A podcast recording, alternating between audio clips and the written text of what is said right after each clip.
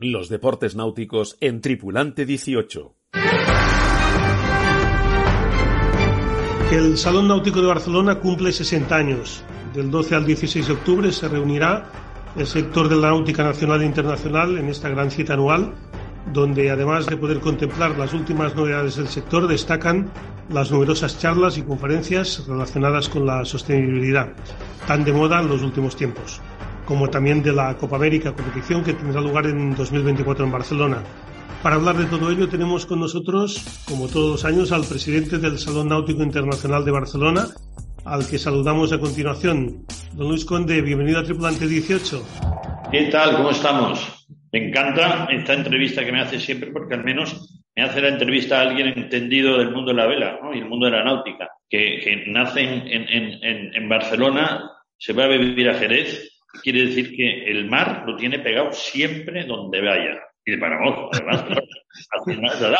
Naciste en Palamos, es verdad. Sí, nací en Palamos y bueno, y soy de Palamos, bueno, sitio muy, muy con mucho viento, que se hace el Christmas Race y que realmente hay mucha afición más a la vela, quizá, ¿no? Eh, de, ahí para arriba, que es todo el Golfo de León, hay que es todo Cadaqués y Ansá y todo, y después el Golfo de León es más, más ventado que, que otros sitios para abajo, ¿no? Oye, eh, pues dime, ¿de qué quieres que hablemos? Bueno, del salón náutico, ¿no? Yo creo que es la actualidad y, es lo que es más candente ahora mismo. No sé, ¿cómo, cómo se presenta esta edición del salón náutico? Tú tienes que, sacar un poco de mis comentarios un exceso de optimismo que tengo yo normalmente. Entonces, eh, no obstante, dicho esto, eh, me, gustaría, me gustaría decirte que realmente este año va a ser un año va a ser un año muy bueno. Si lo comparamos con, los últimos años, ¿eh? O sea, por ejemplo, en las empresas, tú sabes que todo el mundo cuando habla de la situación de la empresa dice, ya habéis llegado al 19, ¿eh? O sea, eh, el 20 no cuenta y el 21 es de arranque poco a poco. Entonces nosotros ya hemos pasado el 19 con una situación bastante atípica y es que el 20 se fue, fue una castaña de mucho cuidado porque fue lo que fue, pero el 21 fue una explosión. O sea, quiero decir, la gente estaba tan preocupada en el 20 que yo creo que la pandemia eh, al sector le benefició. Y entonces salieron de los, del confinamiento todos como locos pues a comprar barcos, porque cambiaron los hábitos de conducta de las vacaciones, ¿no? O sea, la gente en vacaciones, pues más que menos se iba unos días a la montaña, otros a la playa y otros a hacer un viajecito, ¿no? Entonces, ahora dicen, bueno, oye, si tengo un apartamento en la costa y me compro una lanchita eh, y, voy con la familia y ahí no me contagio a nadie. Y esto sí que pasó. Entonces, el 21, así como no cuenta para las empresas el 20, para la náutica no puede contar el 20 y el 21, porque el 21 fue explosivo. Pero el, 22, ya más estable, sí que es un, año que las matriculaciones son por encima de enero a agosto han sido por encima del 19. Con lo cual yo calculo que este año será un buen año. Hemos tenido que frenar, la, tener más barcos en, el, en exposición, porque bueno, hemos crecido mucho en eso. Eh, tenemos, vamos a tener 700 embarcaciones, unas 500 y pico sobre el tierra, que son las lanchas básicamente, y en el mar pues habrán 186, habrá 28 catamaranes, que yo creo que es la exposición de catamaranes más importante de Europa. Y bueno, y se, ha crecido todo, se ha crecido en metros cuadrados de utilización un 22%, se ha crecido en el número de expositores, o sea, si los expositores eh, que tienen realmente eh, el, salón náutico como ventana de marketing más importante del año, ¿eh? porque si no están ahí es más difícil vender. Bueno, pues lo que está clarísimo es que si vienen tantos y crece la oferta es porque ellos piensan que van a vender más, si no, no vendrían. O sea, eso no es traer una moto a exponerla, es que traer un barco lo de traer o de Génova o de, o de Galicia. Para una pasta traer un barco, entonces no lo traes porque sí. Beneto puede traer, no sé cuántos trae este año, pero puede traer 20. O sea, tú no traes 20 barcos si no quieres que los vendes, ¿no? Porque es un coste muy alto. Pero estamos hablando de 700 barcos que, va a haber y 220 expositores, un récord absoluto, nunca se había visto en el Salón Náutico. Nunca se había visto. Yo estoy contento por eso. Ahora, hay que ver eh, qué pasa, ¿no? Porque, por ejemplo, el año pasado se vendió todo, se vendió todo, pero entregan el 23. ¿Y por qué? Pues porque ya todos sabemos lo que pasó, ¿no? Los chips y la crisis esta, claro, tú tienes un barco, lo has vendido, pero no tienes hélice, pues no lo puedes vender, no lo puedes entregar. Sin hélice no haces nada, ¿no? Y luego, entonces aquí ha pasado otra cosa este año, porque ha subido los precios de todo. hay una cosa que se llama inflación, todo el mundo lo sabe, pero no nos engañemos, ¿no?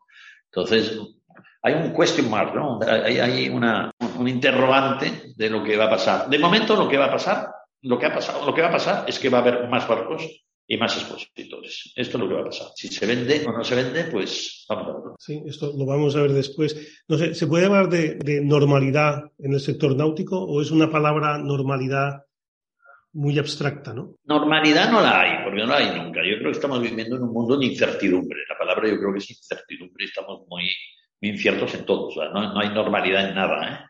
¿eh? Yo, por ejemplo, había venido, acabo de llegar de Londres y me he quedado alucinado. No, no, hay nadie en las calles. No hay nadie en las calles. O sea, es muy fuerte. ¿eh? Y la liberan por el suelo. O sea, por primera vez he visto un, hotel barato. Y cuando iba a Londres pensaba que era lo más caro del mundo. Y era más caro que, que, que Estados Unidos. O sea, que quiero decir que y no había, o sea que estamos viviendo una situación de cambio absoluto y de, y de incertidumbre, ¿no? Cuando tú me dices si puede haber normalidad, no, lo que sí que hay es una, un interés creciente por el mundo de la náutica. O sea, este año, eh, este año se han, se han sacado 100.000 titulaciones. Hombre, 100.000 titulaciones es mucho, ¿eh? Tú no te sacas una titulación para meterla en, la mesita de noche.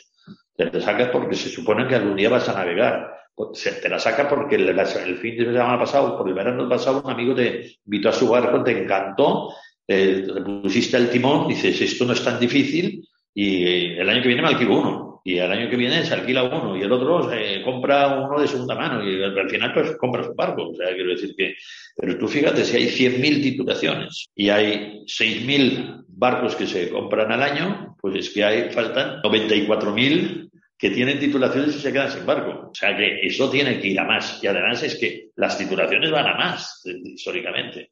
Con lo cual, este, este país, aparte de tener 8.000 kilómetros de costa, lo que está claro que tiene un interés eh, por la náutica bastante especial. Interés de la náutica de la embarcación pequeña. ¿eh? Tú lo sabes muy bien eso. O sea, hay el parque, el parque náutico español tiene 200.000 embarcaciones y y el 90% tiene menos de 8 metros. Pero bueno, esta es la economía que tenemos. O sea, el, el, sitio que se venden los bancos más grandes de Europa es en Alemania, que no tiene más, eh, y los tienen todos en Baleares. Pero, pero esto porque es la economía, ¿no? Vamos a ver ahora qué le pasa a Alemania con los barcos grandes. Pero aquí todo tenemos barquitos. Por eso a mí me sulfura cuando dicen que es un, que es una actividad de ricos, porque no es de ricos. De ricos es el barco que vemos siempre en la prensa de que alquila el Cristiano Ronaldo de turno o Messi, o Messi esto, pero esto no es lo normal. Esto es, esto es el 1%, eso no, es lo que hay. O cuando ves la Copa América, estos barcos impresionantes, ¿verdad? pero esto, esto es innovación, esto es otra cosa, no tiene nada que ver. Cada salón náutico tiene su, identidad propia. Ahora, recientemente ha habido el de Mónaco, y bueno, también ha habido Düsseldorf, Cannes, aunque cada uno sea distinto, supongo que hay sinergias, ¿no? Y Barcelona está dentro de, de, de, este salón, de estos salones top. Sí, Barcelona está, yo creo que es el cuarto. ¿eh? El primero es Düsseldorf, el segundo es Hannover, el tercero es Cannes, el cuarto es Barcelona. Mónaco no cuenta ahí porque son barcos enormes, o sea que no, no Mónaco ahí, ahí, no cuenta. Cuenta La Rochelle, que es un poco más pequeño que, no sé, pero, pero Barcelona está, está en el mapa, ¿eh? por supuesto que está en el mapa. Sí, y, y, bueno, hay que adaptarse a los nuevos tiempos y todos se están adaptando. Ya los salones tradicionales también han, han pasado la historia, ¿no? ¿Qué novedades veremos, qué cambios veremos en el salón náutico? Creo que también han crecido la, los espacios, los sectores. Yo, yo, yo, creo que, bueno, primero, la innovación que tan, tan manida está, ya viene de atrás, ¿eh?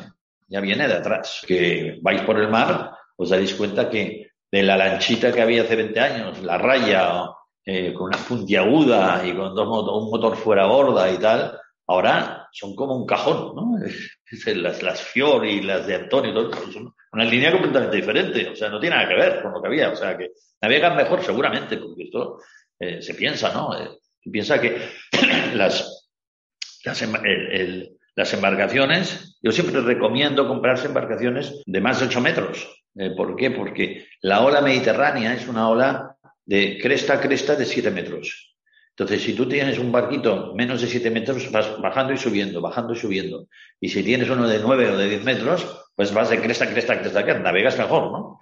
Entonces, eh, sí que eh, la, la, innovación es un tema brutal, brutal, y, se ve en, en, en, aparatos y herramientas que, que te sirven para, para manejar el barco de una forma más sencilla, para que el barco sea más amable, para que sea más seguro, te sirve para eh, atracar mejor, te sirve para fondear mejor y con seguridad. Incluso hay aplicaciones que te pueden permitir que mientras estás cenando saber que el barco no se te mueve de Siria, si no viene el ancla, que esto que parece una cosa tan sencilla, eh, a veces tiras insuficiente cadena, viene un poco de corriente y de mar y el barco se te mueve, ¿eh? cuidado que no, no, te queda ahí, ¿no? Con lo cual yo creo que todo el tema de innovación y sostenibilidad son dos cosas que yo creo que están encima del, del, salón y que el salón eh, las, va, las va a poner en, valor, ¿no? Y tenemos una cosa que se llama el, el, el, el este Deck, el, el, el, Innovation Deck, y que habrán barcos pues eléctricos y habrán barcos híbridos y habrán barcos de electricidad y, hidrógeno. ¿eh? Hay un barco concretamente que es un que el yacht tú sabes que es un barco que hace pop, pop, pop, pop, pop, hace ruiditos así, pues eléctrico. O sea, será como una especie rarísima, ¿no? Porque tiene un pop, pop, pop, pop, pop, y, no ruido. ruido. y a lo mejor no hará ni el ruido, ¿no? Ruido. Y yo creo que todas estas cosas, los, los joysticks, los, eh, bueno, hay 15 startups que hacen 15, 15 temas de innovación que veremos a ver eh, que, nos presentan, ¿no? Pero estará bien. Yo creo que la innovación y sostenibilidad, hay barcos que se hacen con material reciclable, hay barcos, bueno, hay muchas mucha, mucha cosas que a la gente le gustará. ¿eh? Sí, la sostenibilidad mm, es un tema que ahora es muy candente, que está muy de moda. Pero yo recuerdo que el Salón Náutico, pues ya hace 6, 7 años, que ya se habló de sostenibilidad y apostó fuerte y ahora creo que incluso hasta tiene pues un sector o un ámbito dentro del salón náutico dedicado solo al tema de sostenibilidad y medio ambiente. Bueno, es que esto, es toda esta parte que es sostenibilidad e innovación. ¿eh? Todo esto a punto. Los que vayan a visitarlo, eh, que pregunten por dónde está esto, porque vale la pena, vale la pena verlo. Pero bueno, nosotros estamos esperando. Si no llueve, vamos a ver que no llueva. ¿eh? Si no llueve, yo creo que estamos esperando pues, una afluencia del orden de 55.000 personas. ¿eh? O sea, que esto es, será un salón bien, un salón notable. ¿no? Sí, ¿Y qué, qué, qué, le podemos ofrecer o qué se le puede decir al visitante aficionado? Porque el profesional ya sabe exactamente a lo que va y lo que se va a encontrar. Pero el aficionado de toda la vida que diga, venga, mmm, aprovecho el puente, que, que, el miércoles es fiesta eh, o el sábado y el domingo para acercarme al, al salón náutico que, se compre un barco. no. Eh, ¿Cómo se compra un barco? Vamos a ver. Cuando tú te compras un coche, ¿eh? ¿Qué ha pasado? Tú te has subido en un coche de un amigo y dices, joder, qué coche más chulo. ¿eh? ¿Qué, es, ¿Qué coche es este? Pues un BMW, era lo mismo. ¿eh? Ah, sí, caray, qué bien. Cuando tú te bajas, este amigo, te bajas del coche, vas andando un trozo a tu casa y ves una, tienda que hay BMW. Ay, mira, el que me acabo de subir, no me había fijado. Está ahí. Y luego llegas a tu casa y coges la prensa, la que sea, y ahí, ves el BMW. Coño, ¿eh? Y luego vas mirando y, y, oye, y ves BMW por todas partes. Y al final dices, bueno, voy a comprar un coche, voy a ver el BMW. Con el barco esto no pasa. Con el barco o te vas al salón náutico o te vas al puerto y vas viendo los barcos que hay por allá, pero no, no, ves toda la variedad que hay. Es mucho más fácil ir al salón náutico que ir un puerto, ¿no? Entonces, eh, la gente se va al salón náutico. ¿Qué hace en el salón náutico? Bueno, pues si, si va con la idea de, comprarse un barquito, ¿eh? pues va, primero va solo, solo, no va con la mujer. Yo ya lo veo, va solo, normalmente, va solo. Entonces va, va entre semana, va solo entre semana y va a ver la marca que él sabe. Pero mientras está yendo para la marca que sabe, ve otro que dice, bueno, este no está mal. Y también voy a entrar. Y después ve otro que también va a entrar. Entonces ya tiene tres o cuatro modelos a los que ha pedido presupuesto, que no lo tiene. Tiene más o menos verbal lo que puede costar, pero un presupuesto. Y empieza el regateo. ¿eh? Y, y bueno, y el domingo va con la mujer.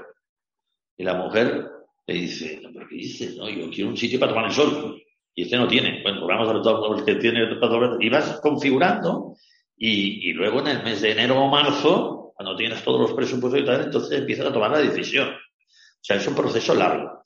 Pero el salón náutico sirve para ver, no, tanto para comprar. Bueno, claro, si, si pasa lo que pasó el año pasado, que se le dio todo, pues como no es paviles, no, no, lo vas a tener. ¿eh? O sea, yo, yo había dicho en el, en el 18, 19 20, había dicho, comprad ya porque os va a costar más caro y nos dará más tiempo. Y no me he equivocado, costó más caro y, y, más tiempo. Aquí pasará lo mismo. Este, este, y, han subido los precios. Hay una cosa que se llama inflación, o sea, ha subido, esto está clarísimo.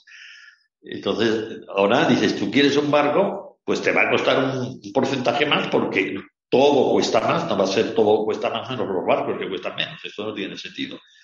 Pero es que si no corres, igual tardas un año más en tenerlo. Entonces, yo creo que, que hay que ponerse las pilas, ¿no? Y, y, la oferta que tenga el que vaya ahí, pues si tanto el que tenga de vela como el que tenga de motor, pues oye, eh, lo que puede comprar en España o fuera de España para, para lo que hay en España tiene una, una, oferta muy completa. ¿eh?